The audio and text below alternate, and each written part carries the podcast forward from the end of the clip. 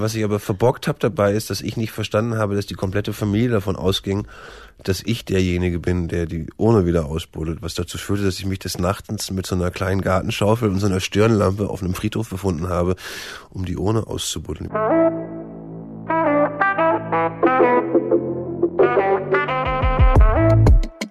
Hallo, wir sind Nadine Raber und Carolina Torres von Bento.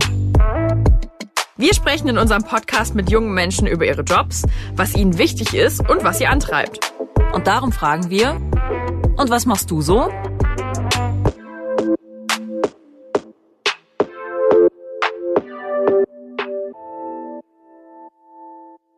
Hallo, hier ist Caro. Heute sitzt bei mir Erik Wrede. Er ist 38 Jahre alt, kommt aus Berlin und wir wollen uns heute über seinen Beruf unterhalten. Hallo Erik. Einen wunderschönen guten Morgen, Caro. Erik, was machst du denn so? Ich bin primär Bestatter und Trauerbegleiter in Personalunion. Was ist, glaube ich, also meistens gibt es das, glaube ich, gar nicht. Meistens sind Bestatter Bestatter und Trauerbegleiter Trauerbegleiter. Mhm. Ähm, aber ich fand die Trennung immer nicht so richtig nachvollziehbar und ähm, deswegen bin ich quasi beides. Erik, du hast dein Testament schon geschrieben. Auf deinem Grabstein sollen deine Initialien und der Satz Ich habe gelebt stehen. Wann hast du denn angefangen, dich mit dem Tod zu beschäftigen? Viel zu spät. Aber ich glaube bis heute, dass ich mich beruflich damit mehr beschäftige als privat. Also weil ich okay. glaube ich äh, das auch genauso wie jeder andere auch ausblende und nicht darüber nachdenken möchte. Mhm. Ich habe, bevor ich hier das nette Spiegel-Bento-Gebäude betreten habe, äh, noch mehr als eine Zigarette geraucht. Mhm. Ähm, also ich beschäftige mich mit Trauer, weniger mit Tod. Das ist sehr interessant. Ich blende das auch sehr gut aus, auf jeden Fall, trotz dessen, dass ich das jeden Tag quasi vor mir habe. Was würdest du denn sagen, welche Einstellung hast du zum Tod? Ich, ich würde eher fragen, was für eine Einstellung kann man zum Tod haben? Also ich finde den, ich, ich, ich möchte nicht sterben und ich möchte möglichst lange leben. Mhm. Oder andersrum, ich möchte möglichst lange ohne Leid leben. Also ich habe, wenn dann, habe ich eher ein komisches Verhältnis zu dem, was so kurz davor ist, ne? Weil statistisch gesehen alle träumen davon, dass wir ganz romantisch äh, in unserem Bett sterben und im besten Falle kaum einer das mitbekommt, dass keine Leidensgeschichte vorher gibt. Aber im Zweifel werden, glaube ich, über 90 Prozent der Deutschen schlichtweg eine Leidensgeschichte haben, bevor die sterben. Und ich glaube, das ist das, wovor ich Bammel habe. Mhm. Erzähl doch mal, wie du Bestatter geworden bist. Ach, das war so ein bisschen von hinten durch den Kopf ins Auge. Also es war nicht, das war nicht geplant, aber das war, glaube ich, auch gut, weil ich glaube, dass so total gerade Lebenswege sind auch nicht immer die interessantesten. Mhm. Ähm, und ich habe, weil ich glaube ich immer ein Sonntagskind war, sind mir die Jobs so zugefallen und ich habe quasi die besten 20er Jahre verbracht, die man als also ich für mich als junger Mann verbringen konnte, nämlich ich habe in der Musikindustrie gearbeitet und es war quasi die Erfüllung in den 20ern war, äh, bei einer Firma zu arbeiten, die Motor hieß. Ich weiß, das werden die meisten nicht mehr kennen, aber Motor hat Rammstein und sowas groß gemacht. Mhm. Und, äh, und habe aber irgendwann so mit naja, Anfang 30 jetzt nicht die Sinnkrise bekommen, aber eher dieses Gefühl, ey, warte mal, ich habe hier jetzt eigentlich alles erlebt, ich habe Auszeichnungen, also goldene Schallplatten bekommen und jede Party einmal gefeiert. Pff, eigentlich müsste das noch mehr geben und gibt es irgendwas, wo ich nicht mit über 50 in Sneakern rumsitze und Leuten erzählen muss, was cool ist. Mhm. Also weil das irgendwann absurd wird.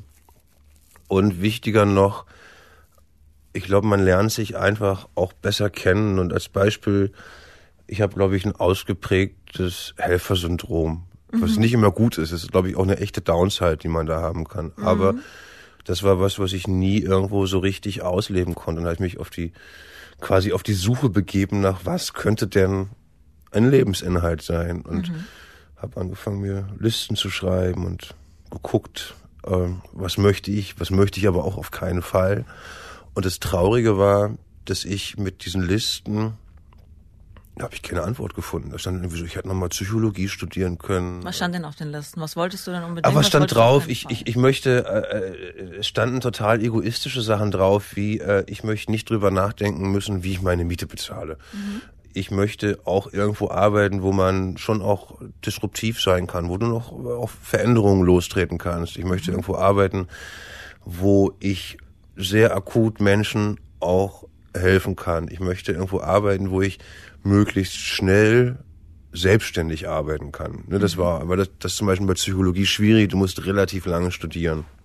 Also hast du quasi Ausschlussverfahren gemacht. Na, also in beide Richtungen geguckt, was willst du, was willst du nicht. Und das war echt auch schwierig, weil das, was andere vielleicht mit 17 oder 18 machen, nämlich sich sehr genau zu überlegen, was sie mit ihrem Leben anfangen wollen. Ob man das da schon kann, sei mal dahingestellt. Mhm. Äh, habe ich erst mit 30 gemacht und brauchte halt auch ein bisschen Anlauf und ein paar Erfahrungen. Ich musste kennenlernen, was ich gut kann, was ich gar nicht gut kann, musste ich auch lernen. Und wie gesagt, so richtig kam kein Beruf dabei raus. Und dann war es letztendlich ein Interview, was ich gehört habe mit so einem Pionier der etwas moderneren Bestattungskultur, die jetzt mittlerweile wahrscheinlich auch schon wieder veraltet ist, aber und das war Fritz Roth und der kam so aus Bergisch Gladbach bei Köln und das war dann für mich eigentlich die Initialzündung oder so ein Erweckungserlebnis, weil auf einmal machten so diese ganzen Überlegungen Sinn, weil wirklich alles, was auf dieser Liste stand, passte zu diesem Beruf und je länger ich mich damit beschäftigte, umso mehr passt es. Ne? Und äh, das ist interessant, dass das echt bis, ich mache das jetzt ja schon ein paar Jahre, das immer noch so ist, dass ich andauernd denke, ey, perfekt, dass du das machst. Und ich kann mich immer noch ganz doll aufregen über Sachen, die nicht so laufen, wie ich möchte, dass sie laufen. Und es ist noch so viel zu tun und noch so viel zu verändern. Das ist, glaube ich, so eine ganz große Antriebsfehler für mich. Also, weiß ich nicht, das ist mein, mhm meine Sache. Was macht ihr denn anders? Also worauf kommt es bei euch an? Das erste, womit wir angefangen haben, ist, dass wir uns vom Verkaufen verabschiedet haben. Also wir, du hast ein Unternehmen. Ich habe einen Laden, genau, ich habe einen Laden in, in, in Berlin und äh, jetzt muss ich einmal ausholen, in der Trauerbegleitung geht es häufig darum, Menschen aus einer Ohnmacht zurück in eine Aktivität zu führen. Mhm. Ne, also Tod hinterlässt häufig einfach dieses, egal wie reich du bist, egal wie schlau du bist, du wirst nicht aufhalten, dass deine Oma stirbt. Mhm. Ich hoffe, dass ich jetzt nicht auf das falscheste Beispiel rumhacke. gut. Meine Omas leben schon länger nicht mehr. So, du wirst es nicht aufhalten und dann wieder in einen Prozess zu kommen, wo du sagst, ich gewinne wieder Hoheit, ich darf wieder entscheiden, was passiert, mhm. ist eigentlich so der wichtigste Anfangsschritt, um einen Verlust, ich finde immer Trauerarbeit ist so ein ekelhaftes Wort, um einen Verlust zu verstehen und auch vielleicht Herr drüber zu werden. Also es wird nie weniger wehtun, verstehe mich nicht falsch. Ich kann mhm. niemandem also ganz im Gegenteil, ich finde, dass das auch wehtun darf und wehtun muss, wenn es denn, also wenn denn Liebe vorher da war. Ähm, deswegen laden quasi alle Sachen, mit denen wir arbeiten, dazu ein, sich einzubringen. Mhm. So, das heißt äh, sehr konkret, ich baue ganz regelmäßig Särge mit Leuten zusammen. Das heißt, du könntest mit dazukommen, mhm. selbst wenn du jetzt sagst, ich bin handwerklich vielleicht nicht die begabteste, kannst du mit mir zusammen den Sarg bauen. Wenn du das nicht möchtest, ist mir ganz wichtig, dass du quasi jeden Schritt, den, wir bleiben mal bei deiner Oma, entschuldige, dass du quasi jeden Schritt mitverfolgen könntest. Du kannst bei allem mit dabei sein, um sie nicht außer Hand zu geben, weil das ist was, was ich doll bemerkt habe. Ich habe ja vorhin erzählt, dass die meisten Menschen schon nach einer Krankengeschichte sterben werden und nicht sehr akut versterben. Mhm. Und dass das, ne, stell dir vor, du hast dich, weil du mit ihr eng bist, äh, die letzten drei Jahre warst du einmal in der Woche bei deiner Oma im Altenheim, hast die besucht, du hast dich gekümmert, jetzt stirbst sie und was passiert? Der Bestatter kommt, nimmt Oma mit, du weißt quasi nicht, was passiert und das nächste, was du siehst, ist der Sarg, der irgendwann auf dem Friedhof ist oder die Urne. Mhm. Und genau diesen Missing Link irgendwie auszufüllen für dich, das, wo du es möchtest, nachvollziehbar zu machen, was hinter den Kulissen passiert und wichtiger noch, dich zum Teil werden zu lassen von dem, was hinter den Kulissen passiert. Mhm. Das, was wir quasi gesellschaftlich die letzten Jahrzehnte nach dem Krieg perfektioniert haben, ist äh, den Tod so weit auszublenden, dass äh, im besten Falle in unserer Wahrnehmung nicht mehr existiert. Die Leichenwagen, die du auf der Straße siehst, sehen seltenst aus wie ein Leichenwagen. Ich weiß, wir fahren immer extra nur so Leichenwagen, die aussehen, als wenn Kinder die gemalt haben. Diese klassischen, die du kennst, wo hinten dieser große Glasaufbau drauf mhm. ist. Aber die meisten Leichenwagen, die hier in Hamburg oder in Berlin durch die Gegend fahren, sind im Zweifel irgendwelche umgebauten VW-Transporter, ne, damit man es ja nicht wahrnimmt, was da passiert. Okay. Und ich muss jetzt auch nicht jedem den Tod auf die Nase drücken, aber mhm. halt dahin zu kommen, sagen zu können, du das passiert und ich nehme wahr, dass das passiert. Das ist nichts, was ich total ausblende. Ja. Irgendwann trifft er dich sowieso. Ja. Also in dem Moment, wo du dich irgendwie auf Menschen in deinem Leben gefühlsmäßig einlässt, ist klar, dass die werden dich irgendwann verlassen. Sei es, dass sie, dass ihr euch trennt oder dass er stirbt. Irgendwas wird passieren. Und dementsprechend damit umgehen zu können, dass etwas aus deinem Leben verschwindet. Ich glaube, das ist die eigentliche Kompetenz, um die es mhm. geht. Wie gehe ich damit um? Und das ist fast immer wieder das Gleiche, was auf dich zukommt. Lass uns doch mal so eine Bestattung durchexerzieren. Also was passiert denn? Ich nehme an, dich rufen Leute an kann man dich eigentlich jederzeit anrufen? Hast du so ein Notfalltelefon? Ja, ja, ja. Ich habe gerade meine Kollegin bemitleidet, die heute Nacht um 1.45 Uhr jemanden abholen musste. Wenn ich das also mal, ihr habt immer so Dienste. Jemand, einer von euch kann immer angerufen werden. Das ist 24-7-Job. Das muss man Aha. einfach, das ist, glaube ich, auch einer der Sachen, die durchaus als belastend empfunden werden können oder auch als was extrem befreiendes, weil das heißt, ich habe halt auch mal einen Montag, wo ich nichts zu tun habe und das ist auch gut. Mhm. Leider wird die immer weniger, weil ich halt leider auch noch Chef bin dabei. Aber so als Kollege kannst du auch mal einen Montag, also wir versuchen bei uns vor allen Dingen die Vier-Tage-Woche zu etablieren, weil das wirklich einfach ein emotional, na nicht, nicht ist nicht belastend, das ist das falsche Wort. Ähm, Anstrengend? Nee, ich glaube, du musst entspannt sein. Also du, wenn du vor mir sitzen würdest in einer Verlustsituation, würdest du merken, wenn ich unter Feuer bin. Mhm. Und das darf nicht passieren. Und deswegen muss ich entspannt sein dabei. Mhm. Okay, also ihr werdet ange du kriegst einen Anruf? Ja, in den meisten Fällen würde mich wahrscheinlich Caro anrufen und ruft mhm. mich noch sehr leise an und traut sich eigentlich gar nicht zu sagen, was da ans Haus steht. So, das heißt, die meisten rufen interessanterweise vorher an. Wirklich? Ja. Ah. Ganz häufig schämen sich dann so ein bisschen, weil sie damit ja eingestehen, das passiert jetzt wirklich. Und eigentlich ist es auch das Beste, was du machen kannst, vorher anzurufen, weil ich dann mit dir zusammen schon mal eruieren kann, okay, wie ist denn die Umfeldsituation? Ne? Ist Oma zu Hause? Dann kann ich dir sagen, wisst ihr was, wenn sie wirklich versterben sollte, entspannt euch. Das gibt akut dann überhaupt nichts zu tun. Das wissen immer alle nicht. Die ersten Stunden, die ersten anderthalb Tage brauchst du von außen gesehen nichts machen. Das heißt, Oma kann da einfach liegen bleiben. Oma kann in den meisten Bundesländern, und Bento ist ja bundesweit, ne, äh, bis zu 36 Stunden an dem Ort bleiben, wo sie ist. So, das heißt, ich würde mit dir mal gucken und würde fragen, Elka, wer sind denn die Menschen, die du fragen könntest, wollt ihr Oma auf jeden Fall noch mal sehen? Und dann kann irgendwie dein Cousin aus München sagen, ich komme auf jeden Fall, mhm.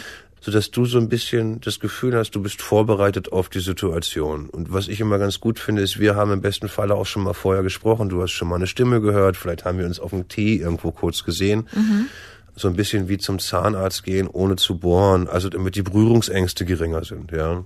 Aber was wollen denn die Leute von denen in dem Moment? Wollen die wissen, was sie zu tun haben, wenn die wollen eigentlich wollen die Handlungsanweisung haben und dann sage ich immer, du, die kann ich dir nicht geben. Ich kann dir sagen, was für Räume du hast, wo du dir überlegen kannst, was du machen kannst. Mhm. Und vor allen Dingen versuche ich ihnen Ruhe mitzugeben, dass sowas wie heute Nacht, dass jemand um 1.45 Uhr abgeholt wird und sagt, du, den Stress könnt ihr euch als Familie antun, wir kommen jederzeit. Vielleicht ist es aber auch eine Antwort zu sagen, nee, die darf die Nacht hier bleiben. Wir machen, was weiß ich, jetzt bei den Temperaturen. Wir nehmen die dicke Decke runter, wir decken sie mit einem Laken zu, wir machen das Fenster auf, damit es kühl ist, weil das, was an einem Verstorbenen vermeintlich unangenehm werden könnte, dass es vielleicht ein bisschen riecht oder so, mhm. das hat vor allen Dingen mit einer Wärmeentwicklung zu tun. Mhm. Ja, also ich weiß, wie oft wir mit so ganz klassischen wie ich sage, ey, kauft euch zwei Kühlpacks, die ihr in den Tiefkühler legt, die kannst du an den Rücken ranlegen und dadurch bist du erstmal, zumeist kannst du ein bisschen den Prozess schon mal aufhalten. So. Mhm. Ja. Aber es gibt auch das Gegenteil. Es kann auch sein, dass Caro mir sagt, du, wir pflegen Oma seit vier Jahren hier zu Hause. Wir sind alle mit den Nerven am Ende wenn die stirbt, wollen wir, dass die so schnell wie möglich abgeholt wird. Mhm. Mein Job ist es, das nicht zu bewerten. Mein Job ist es eigentlich, dass ich weiß, dass das, was passiert, genau das ist, was du dir wünschst und mhm. dass du mhm. aber auch alle anderen Optionen einmal gehört hast. Mhm. So. Und dann kommt irgendwann der Tag, wo du mich wahrscheinlich anrufst und sagst, du, Oma ist vor zwei Stunden verstorben. So, mhm. der Arzt war noch nicht da, was machen wir denn jetzt?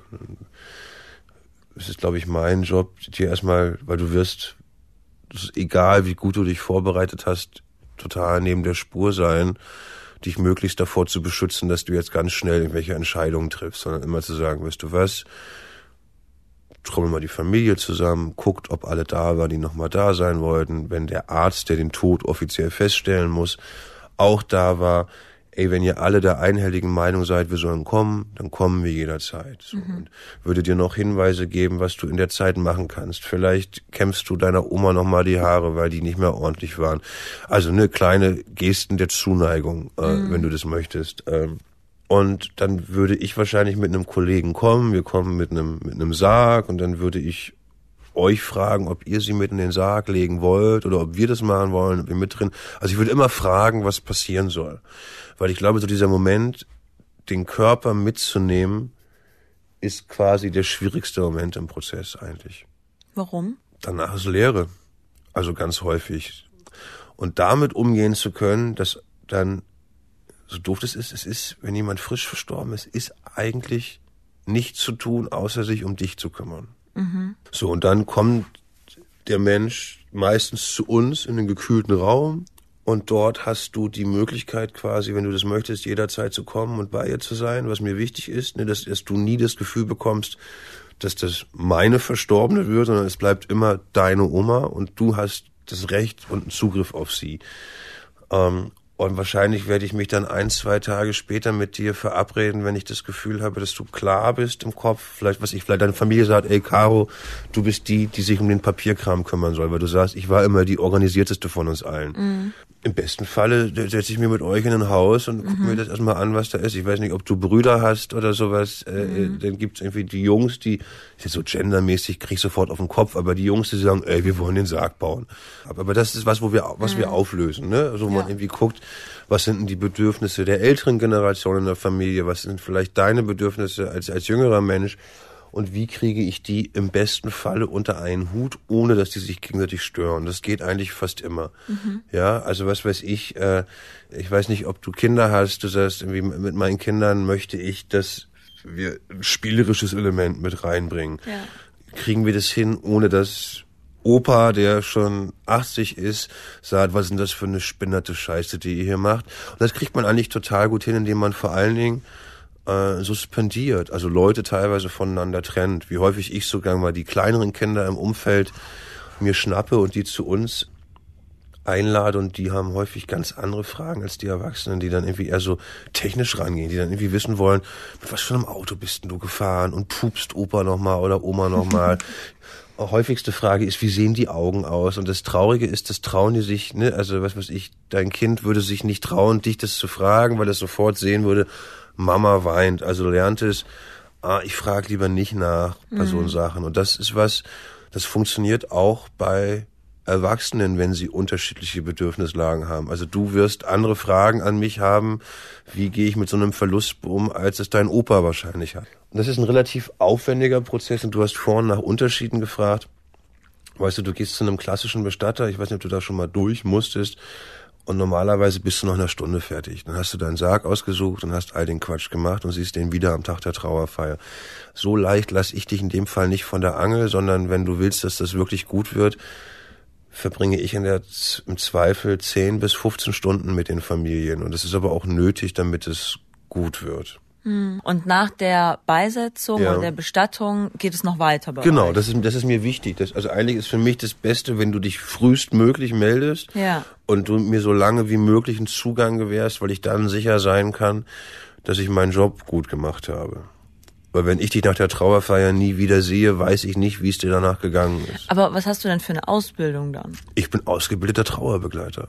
Trauerbegleiter. Und das ja. ist ja was anderes als Bestatter. Genau, Bestatter. Ja traditionell. Also ich, ich habe beides. Ich habe zwar die, ich habe den großen Trauerbegleiter, der wirklich aufwendig war, und habe nochmal eine Spezialweiterbildung sogar für Kinder. Dann an welche Bestattung erinnerst du dich noch so als erste Bestattung, die du noch so in Erinnerung hast? das kann ich mittlerweile erzählen da war ich ganz frisch, da war ich noch Praktikant in so einem klassischen Haus und es hatte sich rumgesprochen, dass ich Statter geworden bin, mein Freundeskreis wusste das und dann ruft mich ein Freund an und sagt, ey, hier bei Freunden ist eine Frau gestorben, mach du das mal. Und dann habe ich dem Haus, wo ich noch Praktikant war, erzählt, ey, die kommen hier nur her, wenn ich das auch persönlich betreue. Okay. Und im Gespräch mit denen stellt sich dann aber raus, dass äh, die die Urne haben wollten und ich hatte damals, also heute habe ich da schlauere Antworten drauf, aber damals habe ich halt gedacht, naja, ist doch total einfach. Wir setzen die Urne bei und buddeln die danach wieder aus. Ja, also man darf eine Urne nicht zu Hause haben. Nein, also nicht in Deutschland. Okay. offiziell nicht.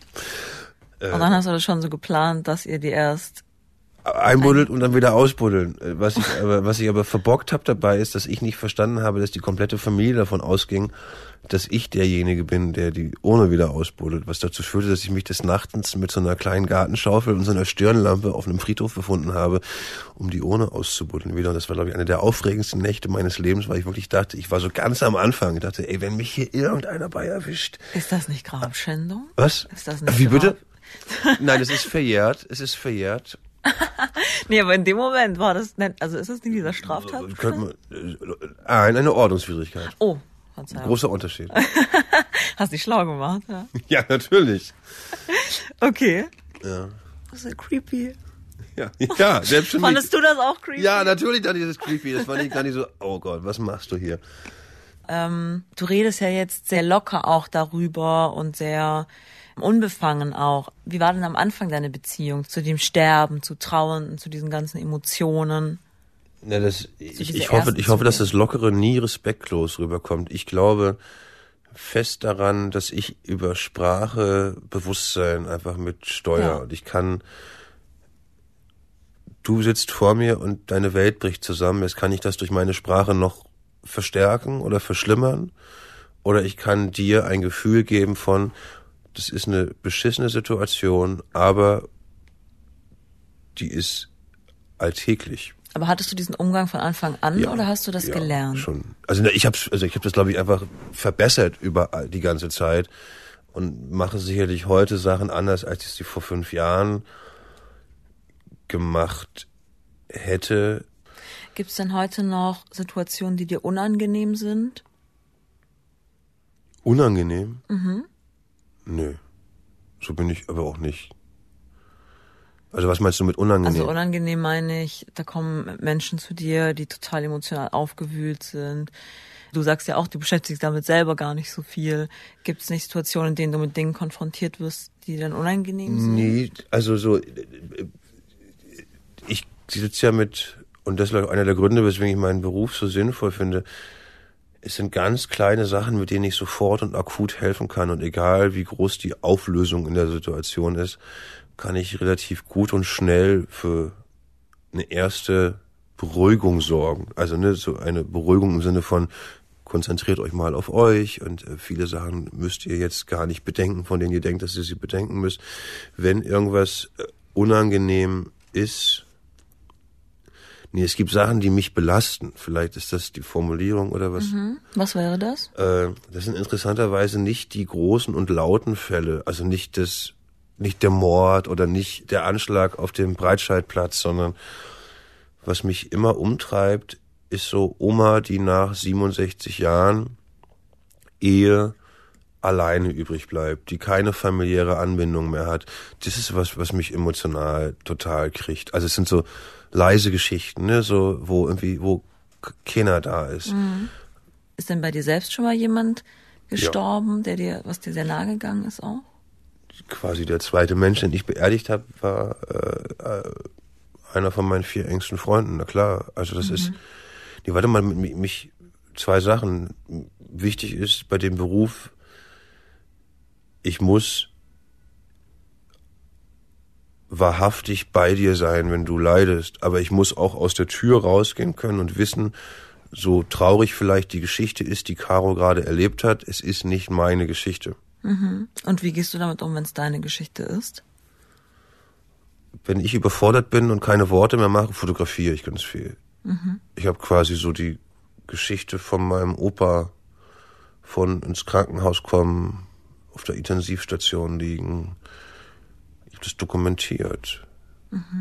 Also vielleicht sogar in meinem Auge in ästhetischen Schwarz-Weiß-Bildern.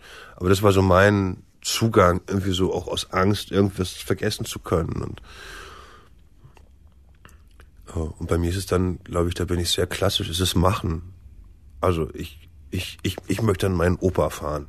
Völlig klar. Du bist ja lösungsorientiert, ne? Ja. Na, nee, nicht ma machen orientiert. Oder es ist immer die Lösung ist einmal dahingestellt. Okay. Das mit dem Rumsitzen würde ich nicht so gut hinbekommen. War es dir schon mal zu viel? Ja. Regelmäßig. Ja, was genau dann? wenn ich einfach merke, ich bin gerade nicht offen genug, um dir so intensiv zuzuhören, wie du das gerade brauchen würdest, wenn du jemanden verlierst. Also da musst auch ich Techniken entwickeln. Also Technik ist total banal. Mhm. Ich habe die schönste Technik der Welt. Ich habe mir ein kleines Segelboot gekauft. Das funktioniert total gut. Zum Abschalten. Ja, ey, genau. Also das ist einfach, das ist was, also so regelmäßig sich bewusst rausziehen. Ich fahre Motorrad, äh, also das Segelboot klingt so, klingt so dekadent. Das ist aus den 70er Jahren so ein kleines mhm. Boot, auf dem man maximal pennen kann, was ich mir mit äh, zwei Freunden zusammen gekauft habe. Also das ist jetzt nicht das kleinste Boot, aber das ist mhm. so zum Ausschalten. Und das ist eher was, was ich sehr, weil da bin ich nicht so richtig gut drin im Abschalten, mhm. was ich bewusster machen muss oder so auch mal sagen, nee, ich fahre jetzt 14 Tage weg. Und deswegen eben auch das mit der Vier-Tage-Woche. Also weil ich einfach echt merke, dass das allen damit besser geht. Also lieber 100 Euro weniger verdienen, dafür aber halbwegs entspannt sein. Mhm. Dachtest du schon mal, ich schmeiß hin? Nee. Es ist wirklich, ich frage mich nicht warum, das hat irgendwie, irgendwie hat das auf mich gewartet. Okay, aber wenn du sagst so vier Tage Woche und du ziehst dich auch mal raus, das heißt, du kriegst diese Work-Life-Balance eigentlich ziemlich gut hin. Ich persönlich nicht, meine Mitarbeiter alle ja. Deine Mitarbeiter schon. Die sehen, der Raum ist da und dann nehmen sie sich den. Nee, die, die, die, die da trete ich sie auch hin, also weil ich Aha. das einfach will, aber ähm, Aber für dich selbst nicht so?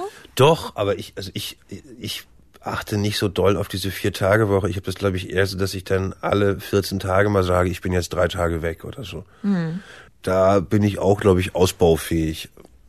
Aber es gibt auch immer irgendwas Wichtiges zu tun. Es ja. ist nicht so, dass Langeweile habe. Wie reagieren denn Menschen, wenn du sagst, hi, ich bin Erik und ich bin Bestatter?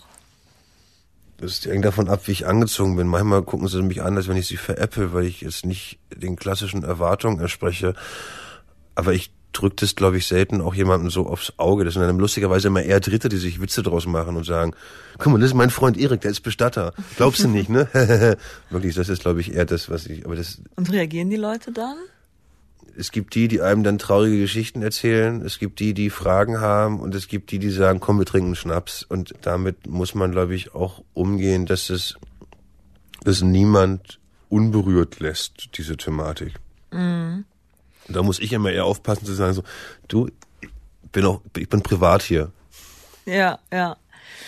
Was ist denn ganz anders, als du es erwartet hattest, bevor du den Beruf ergriffen hast? Nee, ich glaube, ich wusste das, also das war so ein Dauerprozess. Ich habe versucht, mir möglichst wenig Bilder zu machen. Mhm. Ich glaube, dass es, ich habe am Anfang gedacht, dass es viel mehr um eine moderne Ästhetik geht oder das Sachen schöner machen und nicht so bieder und klassisch äh, zu machen. Und dass das eigentlich, das Ästhetik ist nur so ein kleines Puzzlestück, was irgendwie am Rand rumliegt. Dass das, also ne, ich Ästhetik erinnere. Ästhetik in welchem Sinne jetzt? Dass die Uhren schöner aussehen, dass der Sarg nicht aussieht, als wenn er für Konrad Adenauer gebaut worden ist.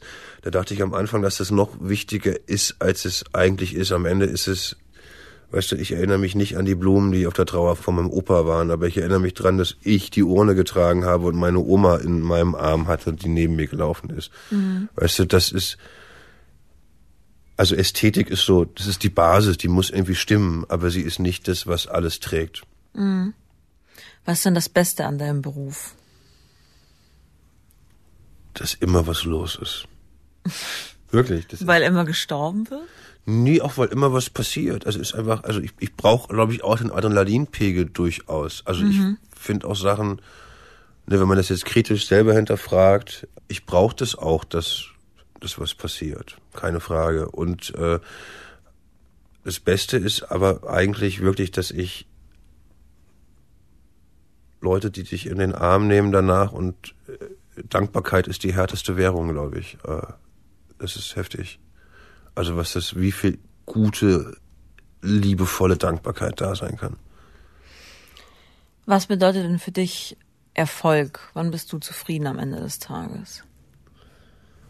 Mir geht's gut, wenn ich mich auf Inhalte statt auf was weiß ich finanzielles konzentrieren kann. Weißt du, wenn ich weiß, es läuft finanziell so gut, dass wir uns nur noch um inhaltliche Fragen kümmern müssen. Also ne, das ist jetzt seit längerem natürlich der Fall, aber dass ich nicht darüber nachdenken muss, ob mein Auto kaputt geht oder nicht. Also sowas belastet mich extrem. Also so finanzieller Druck ist gar nicht meins. Mhm. Und Erfolg ist vor allen Dingen, wenn du langfristige Wirkung deiner Arbeit siehst. Ich glaube, das ist der beste Erfolg, den es gibt. So, wenn du nach drei, vier Jahren siehst, dass das nachhaltig anfängt, was zu verändern. Und das passiert. Was wärst du, wenn du nicht Bestatter wärst? Motorradmechaniker. Motorradmechaniker. Nein, ich weiß es nicht. Ich glaube, ich will, ich will nichts anderes sein als das. Ich glaube, ich hab auch, hätte auch, nee, ich glaube, seitdem das da ist, gibt es auch nichts anderes, was ich sein möchte. Das war nicht als Frage im Raum. Okay. Erik, vielen Dank für das Gespräch. Dann sage ich Danke zurück. Das war der Bento Podcast. Und was machst du so? Wenn dir die Folge gefallen hat, dann hinterlass uns doch bei iTunes eine Bewertung. Wenn du selbst Lust hast, mit uns über deinen Beruf zu sprechen oder uns Feedback geben möchtest, schick uns eine Mail an und was machst du so at bento.de oder schreib an unseren Bento-Account auf Instagram oder auf Facebook. Unterstützt haben uns Thorsten Reitzek, Markus Monteagudo, Jens Ressing, Johannes Kückens, Tim Verhardt, Ole Reismann und Frauke Lübke-Nabehaus. Unsere Musik kommt von Ole Bostelmann. Bis bald!